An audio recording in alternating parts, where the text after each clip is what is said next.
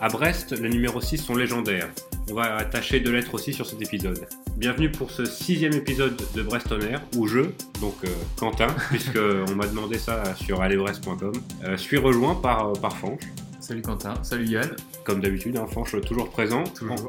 Contrairement à Yann qui n'est plus présent. Et oui, parti dans la perfide région rennaise. Voilà, donc euh, on n'a pas mis de, de photo d'Yann à sa place euh, habituelle. On Euh, espère aussi que Yann sera audible du coup. Faudra pas hésiter à nous dire euh, si on l'entend bien, tout ça.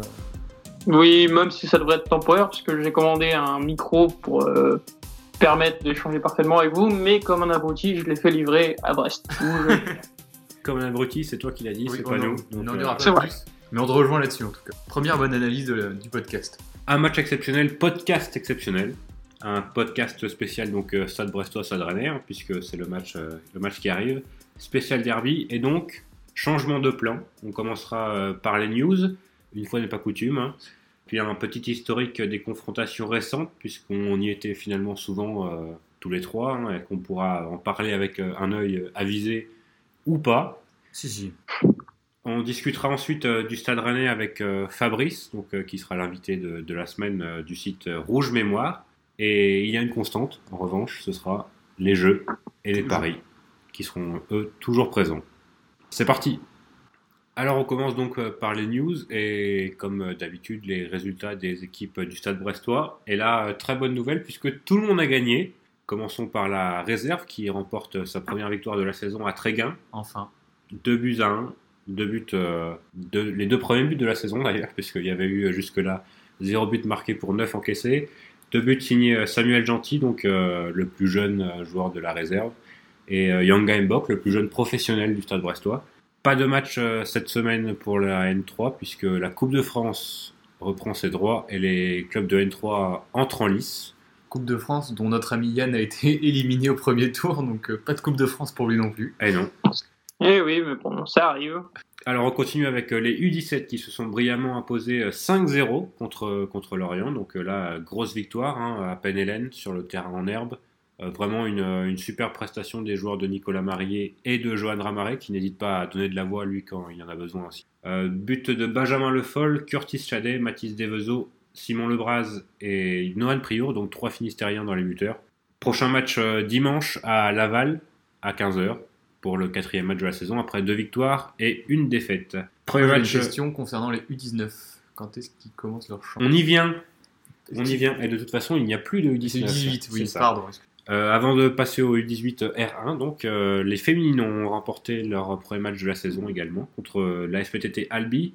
C'était à Ménespol dimanche, juste après les, les U17 d'ailleurs. Victoire 2 buts à 1, but de deux recrues, Alexandra Renofri pour euh, l'ouverture du score et Myriam Zanoubi d'une superbe frappe à l'entrée de la surface. Prochain match euh, et début de, de très longs déplacements puisque euh, les joueuses de Christophe Forest se déplacent à Montauban.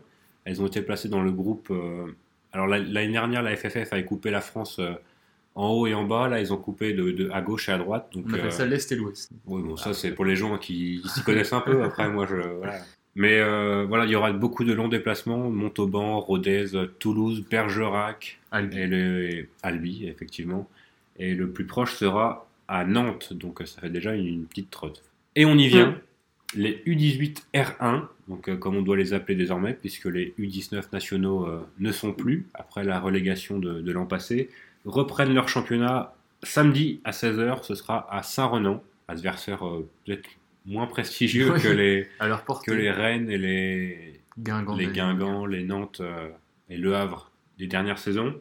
Mais il faudra passer par là pour remonter. Donc il y aura une, euh, une première euh, partie de saison scindée en deux groupes. Puis euh, s'ils terminent dans les six premiers, ils seront euh, placés dans un groupe commun avec donc l'autre groupe de R1 pour au final trouver et trouver le futur promu en U19. Du coup, ça veut dire qu'ils rentreront plutôt en Gambardella cette année? Oui, normalement ils rentreront plutôt. Bah, c'est même pas normalement, hein, ils rentreront plutôt en Gambardella et assez prochainement, je crois. En D'accord. plus.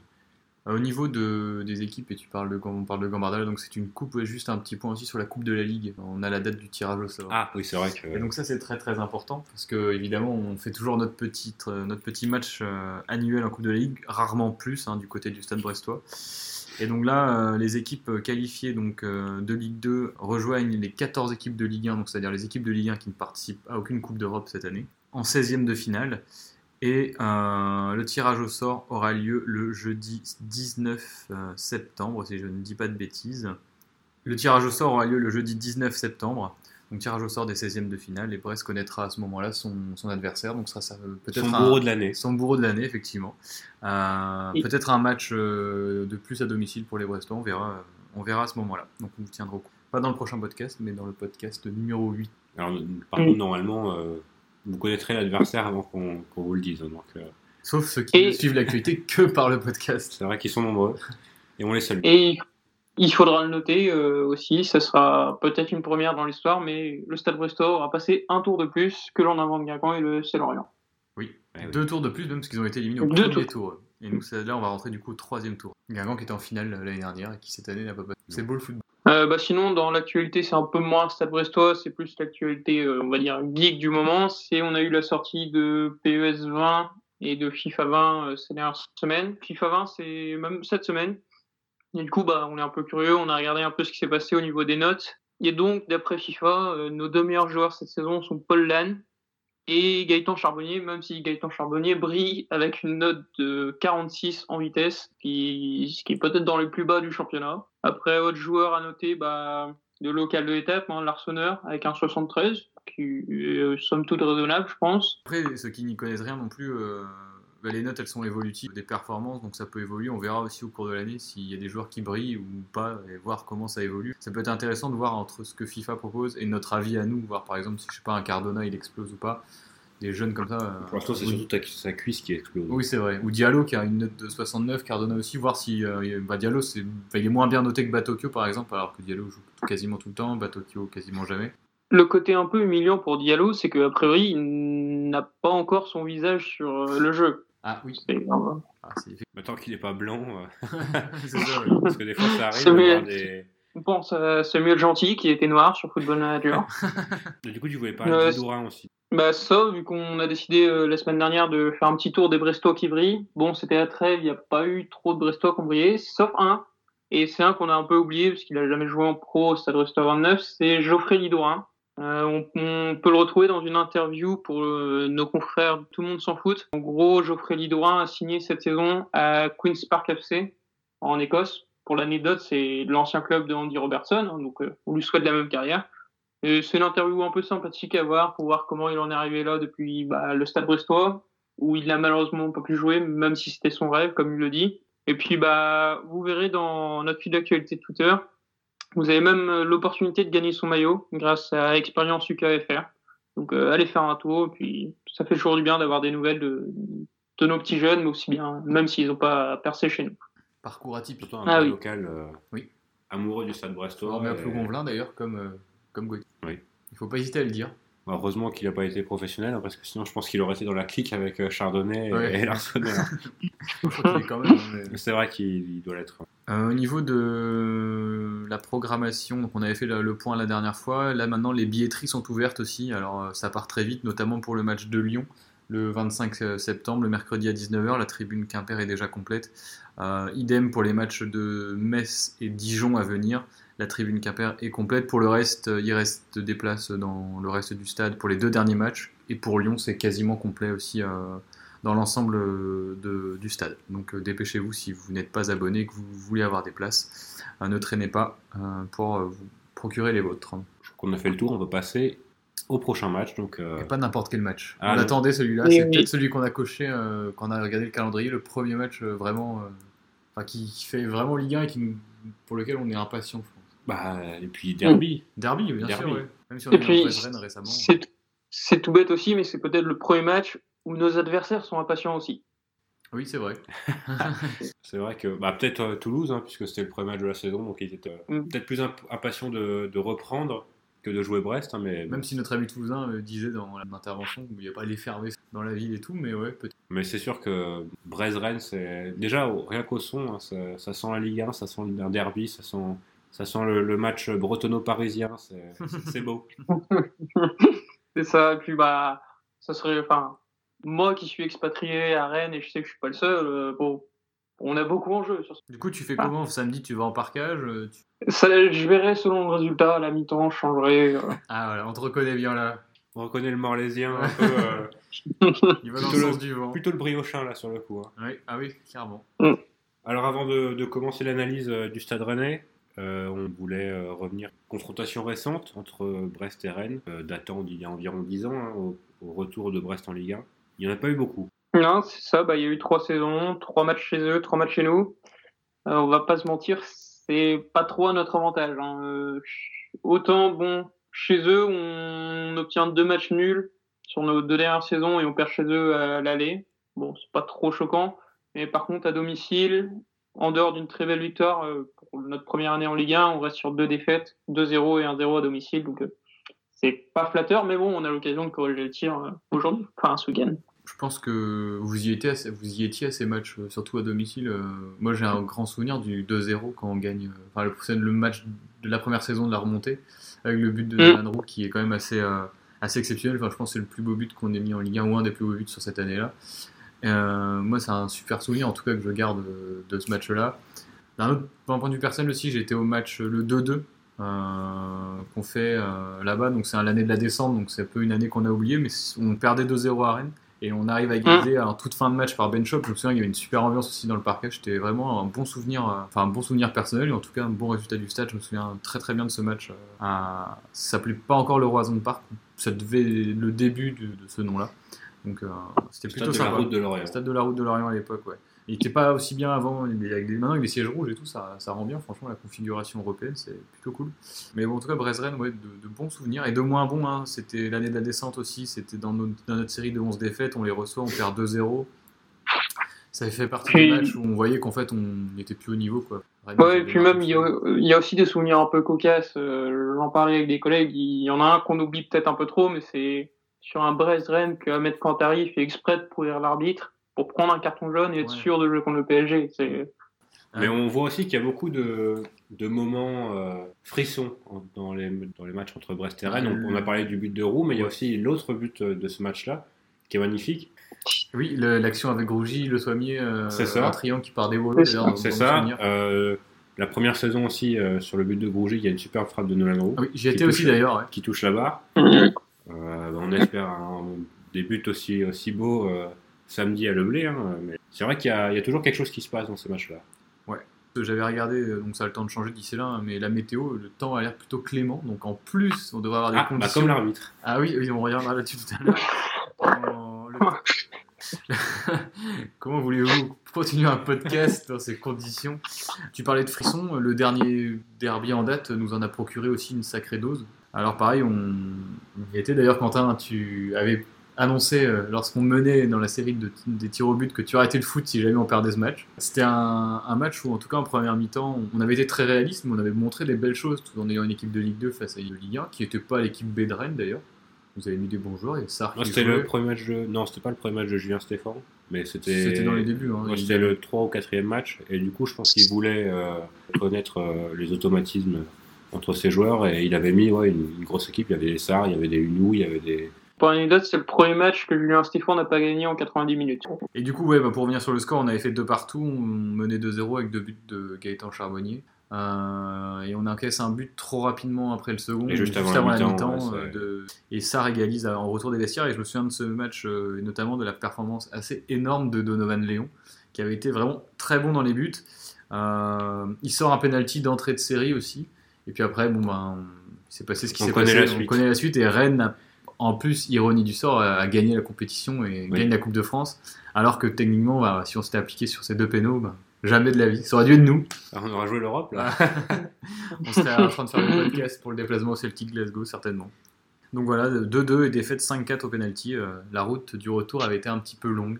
Mais quand même un, bon souvenir, parce qu'il me semble qu'il y avait un beau parquage, une belle ambiance. Euh, ouais, c'était plutôt sympa, ouais. Ouais, ouais, bah, à part le résultat, enfin, même on a eu des émotions, on avait pu. Euh, je pense qu'on n'y était pas allé avec euh, le, enfin, l'idée de se qualifier.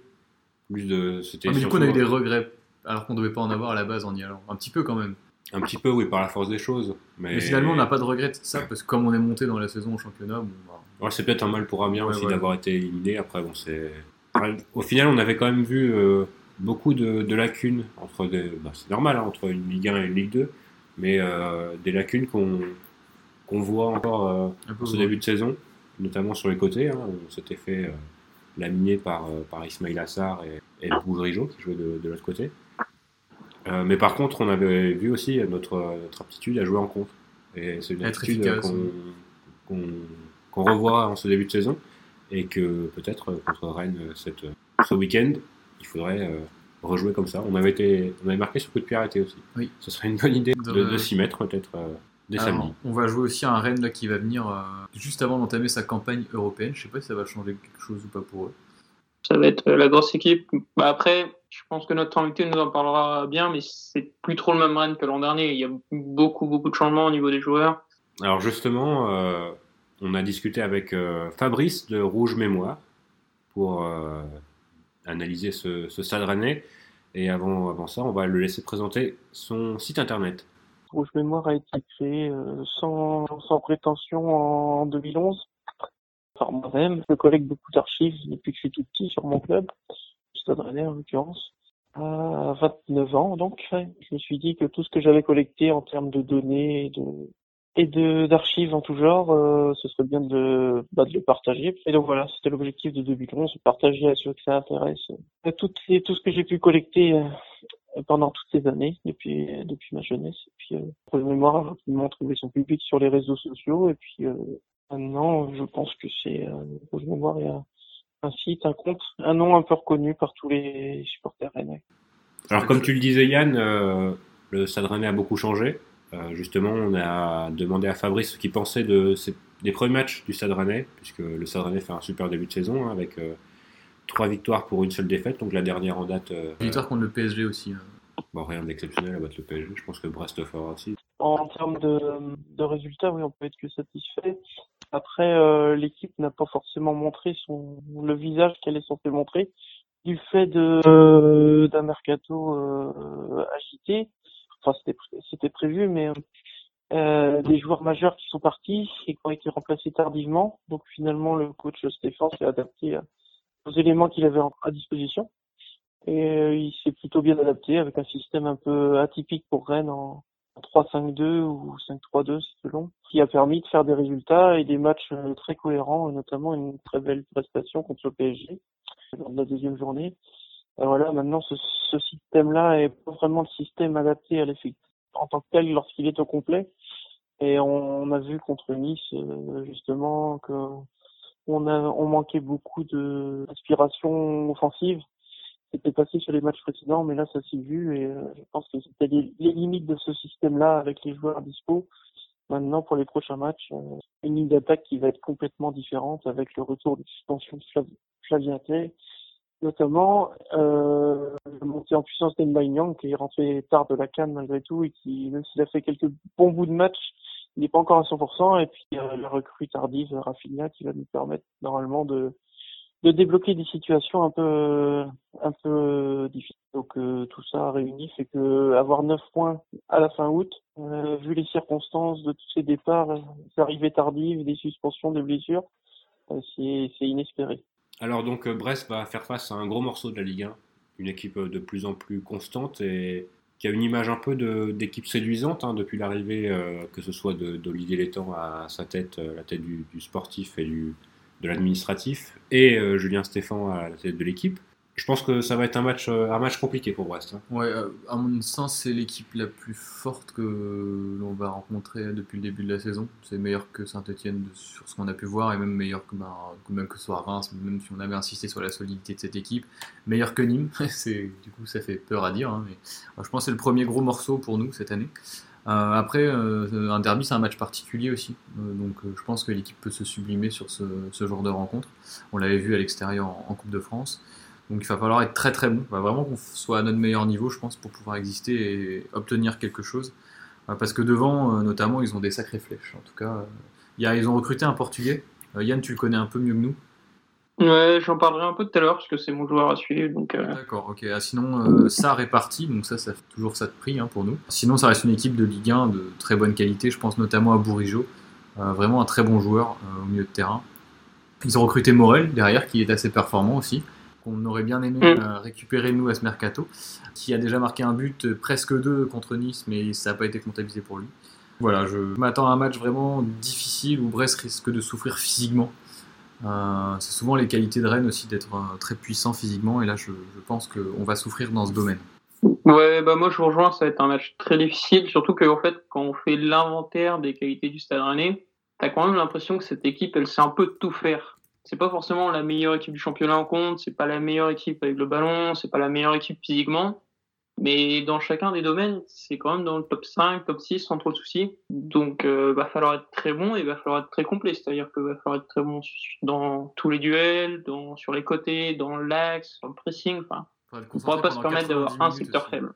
Ouais. Et j'ai très hâte de voir Mokama Vinga au milieu aussi. Euh, Est-ce qu'il jouera? C'est notre question. Savoir c'est une comment. question. Bah, après, il a fait des très bonnes performances avant, donc il n'y a pas forcément de raison de le sortir. Je sais pas, euh, je suis pas l'actualité du Stade Rennais euh, au quotidien, mais en tout cas, voir un jeune de 16 ans comme ça en Ligue 1, ça me. Bah, ça il vient me- de faire sa rentrée scolaire, donc peut-être Oui. qu'il sera fatigué.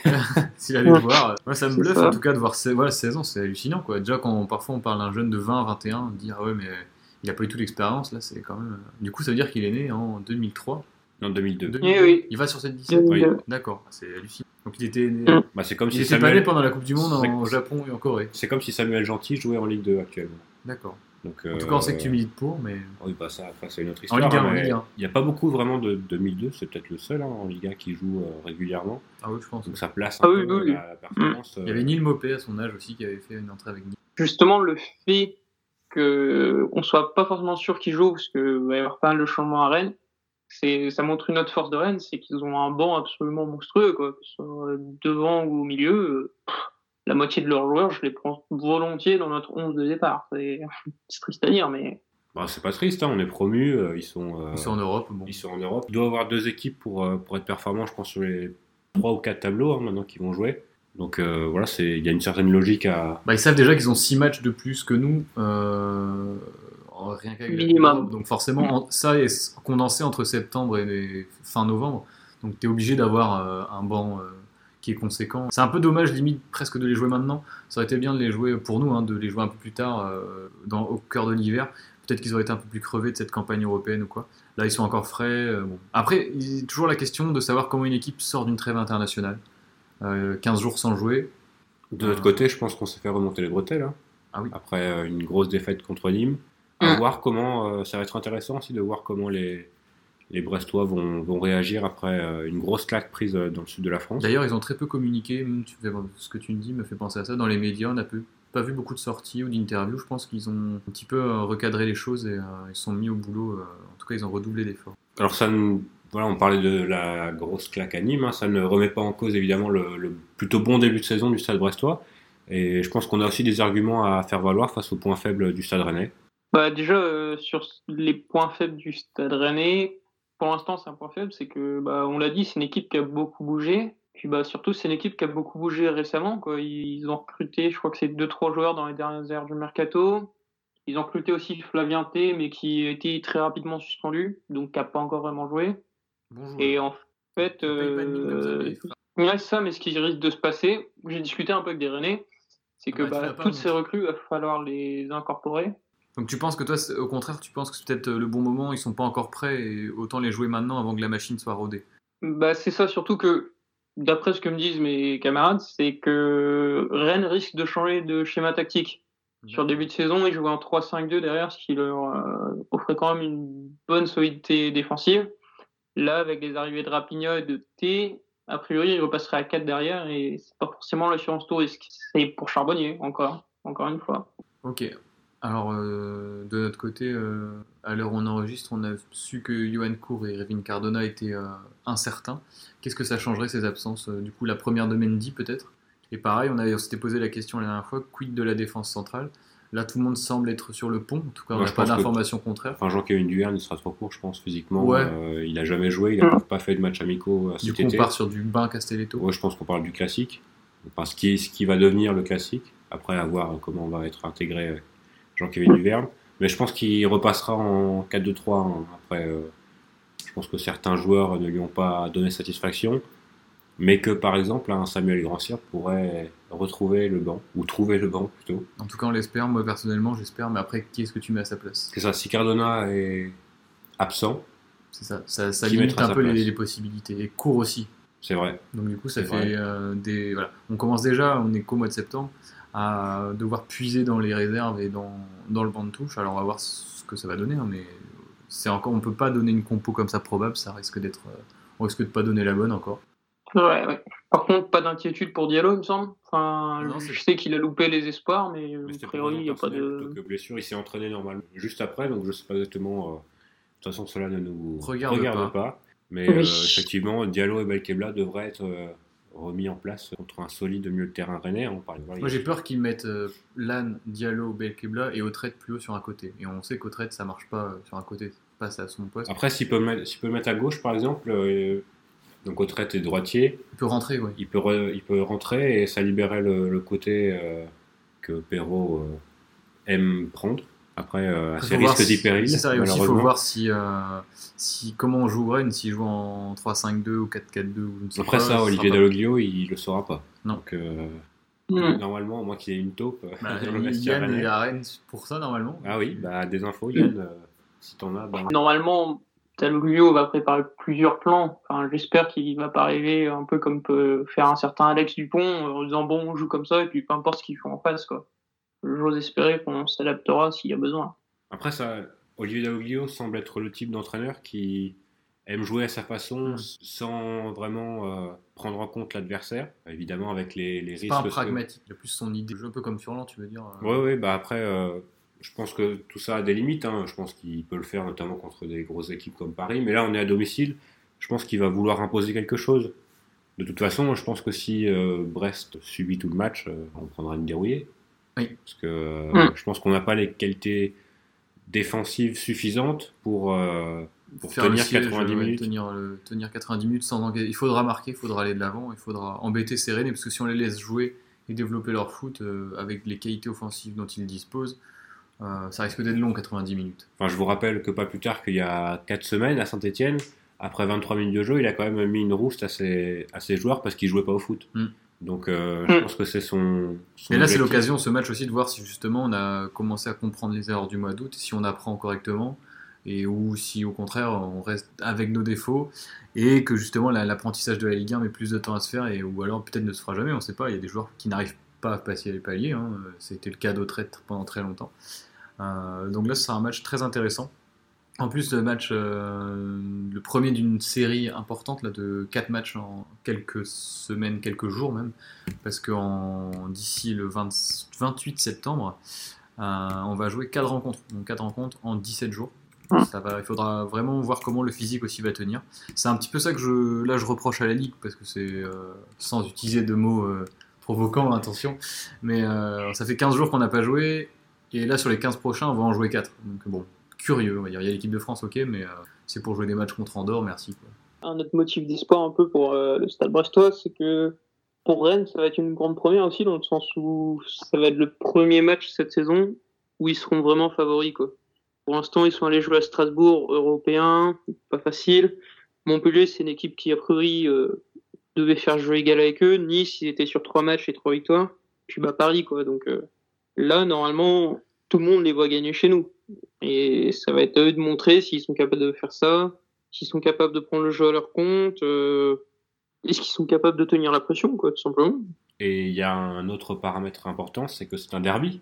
À l'extérieur pour Rennes, donc du coup, nous on aura le public pour nous, un stade plein, une grosse ambiance. Euh, je pense que le parcage rennais sera plein aussi, avis. Mm. En tout cas, il n'y a pas d'interdiction de déplacement à l'heure actuelle. euh, c'est mieux comme ça. Parce que voilà, on aura vraiment. euh, le stade va être un atout important, à mon avis, dans, dans, dans cette rencontre, en tout cas pour aider les Brestois à aller, à aller chercher la victoire. Parce que mine de rien, même si tu disais tout à l'heure, Quentin, que on n'était pas dans un mauvais début de saison, on est plutôt un assez bon début de saison. Il va falloir quand même engranger des points, parce que là on en a que 5.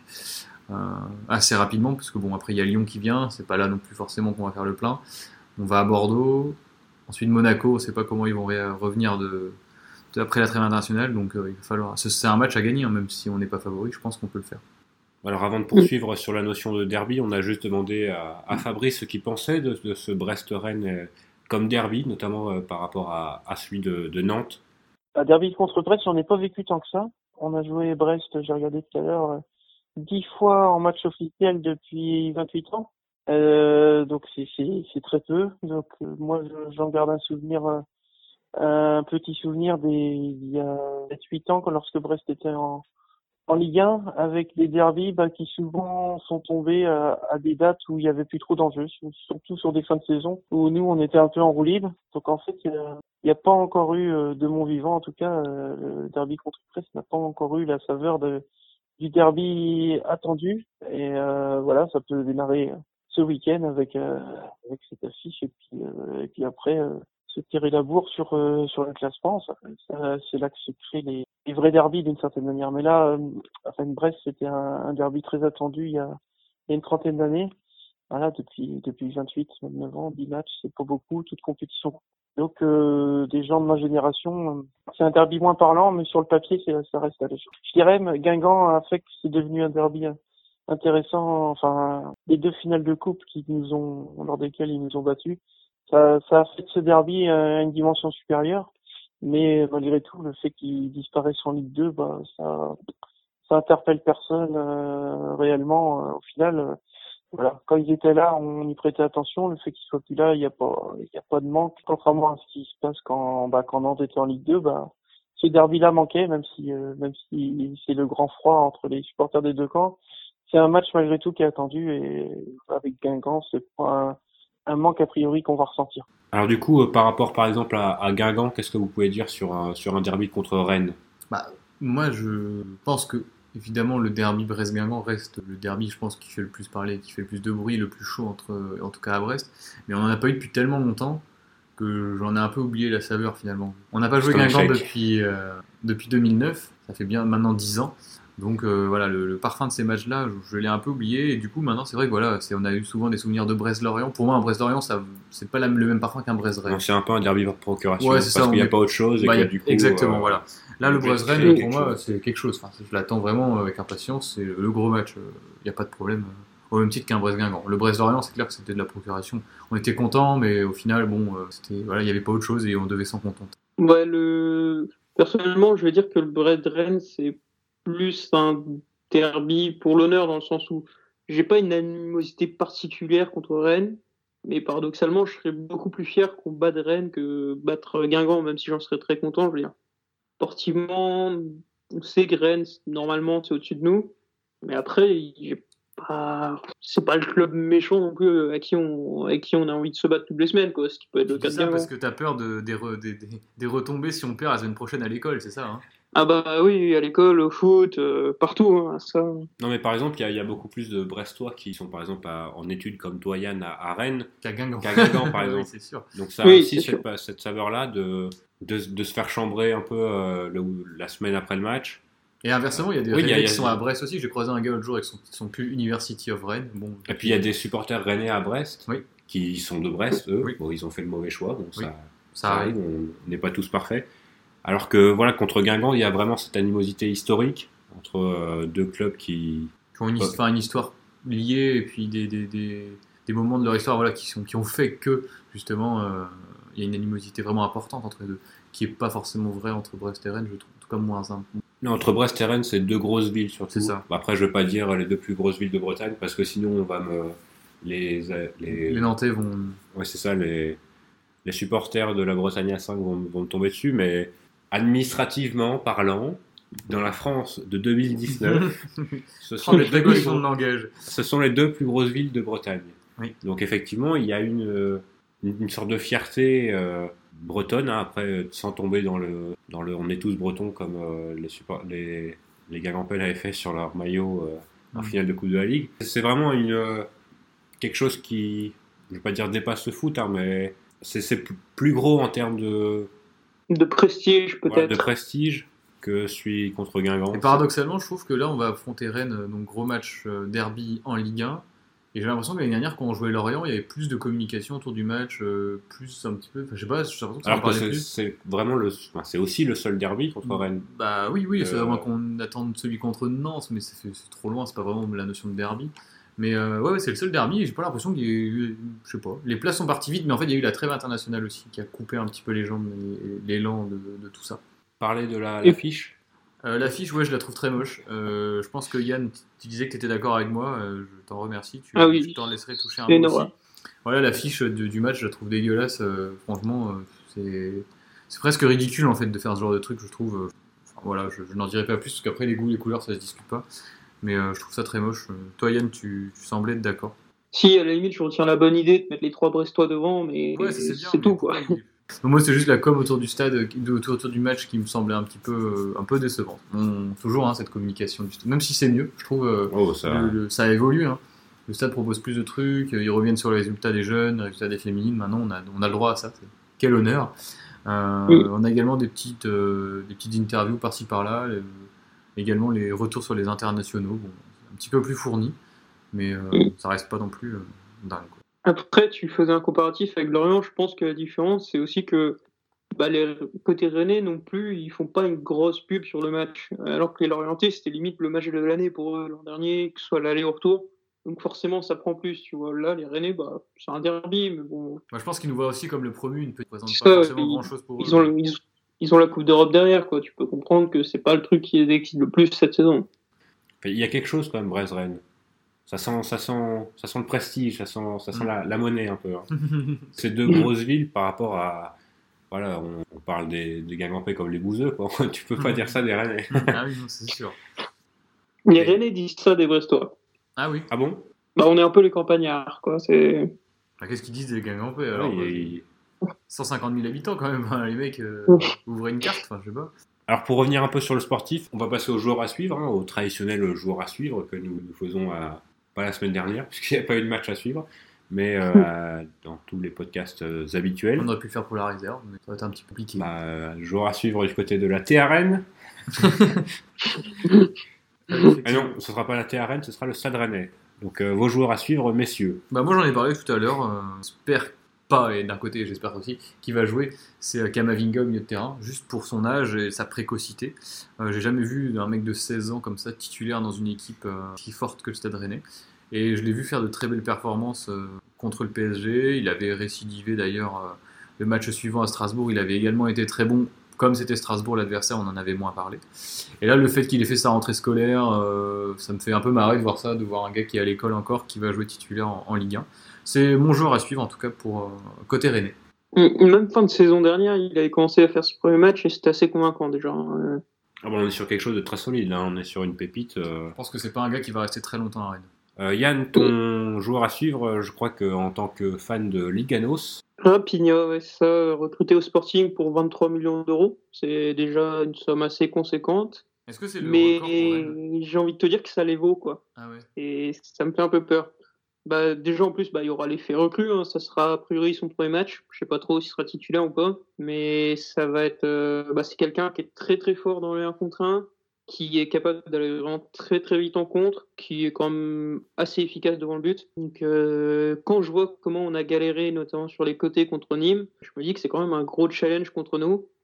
Après, le seul point un peu positif pour nous, c'est que c'est pas le gros bosseur qui va défendre énormément. Donc, euh, il peut éventuellement laisser de l'espace sur le côté, mais bon, faudra, être très solide pour ne pas prendre de but de, de Rapinha. Quoi.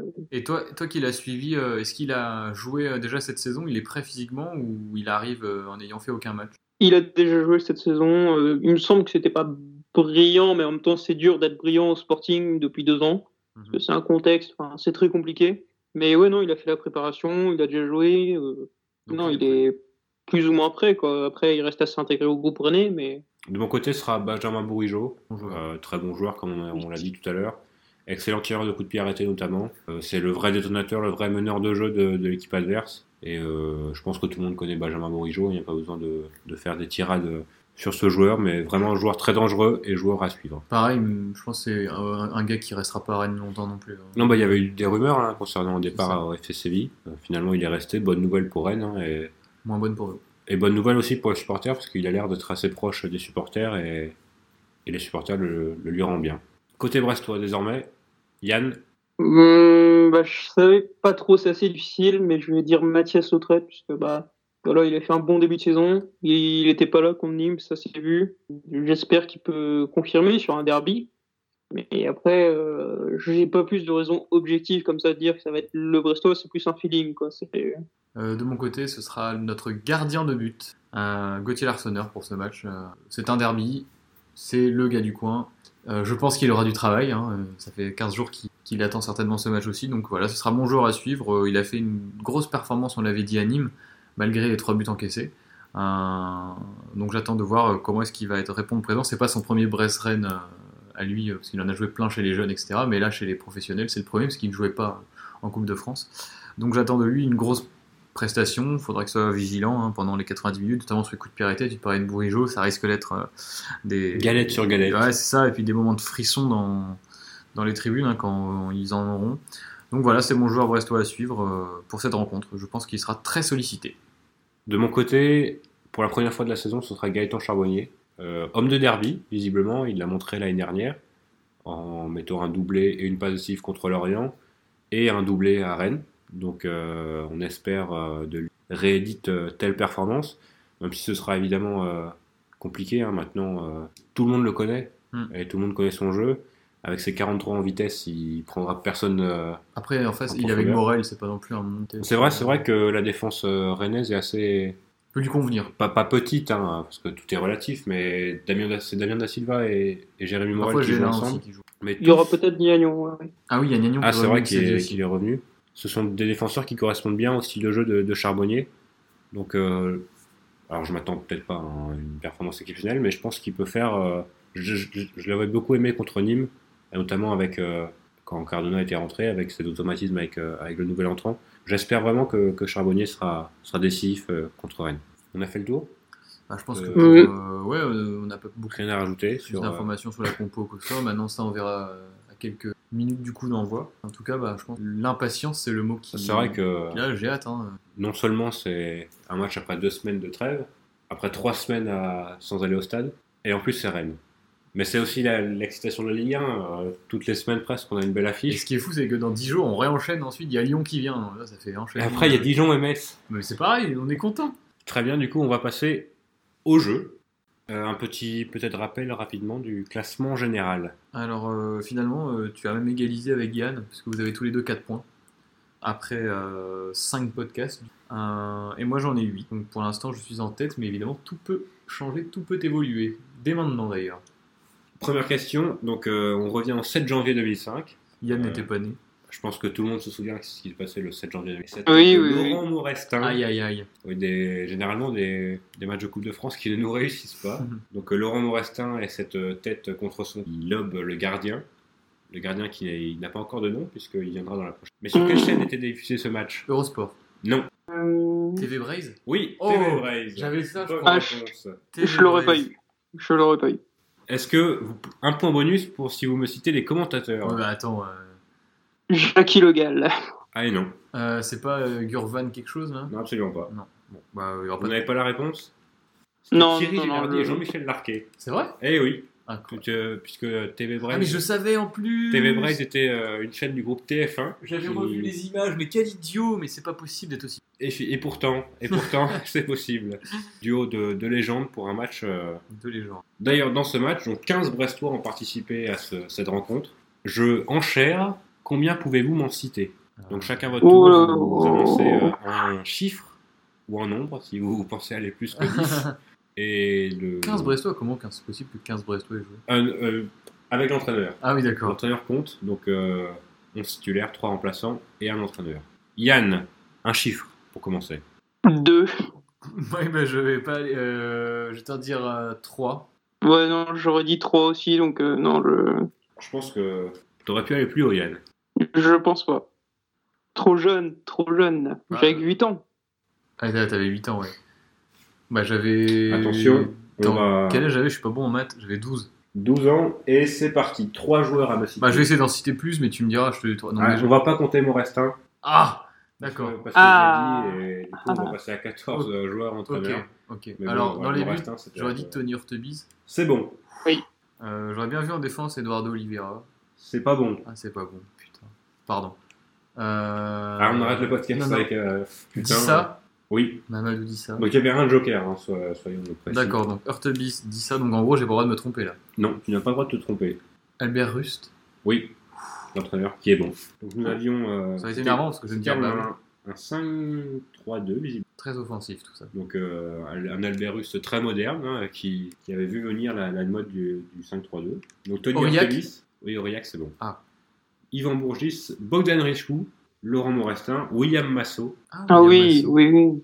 euh, Amouti, j'ai oublié son prénom, Ah, j'aurais pas non plus.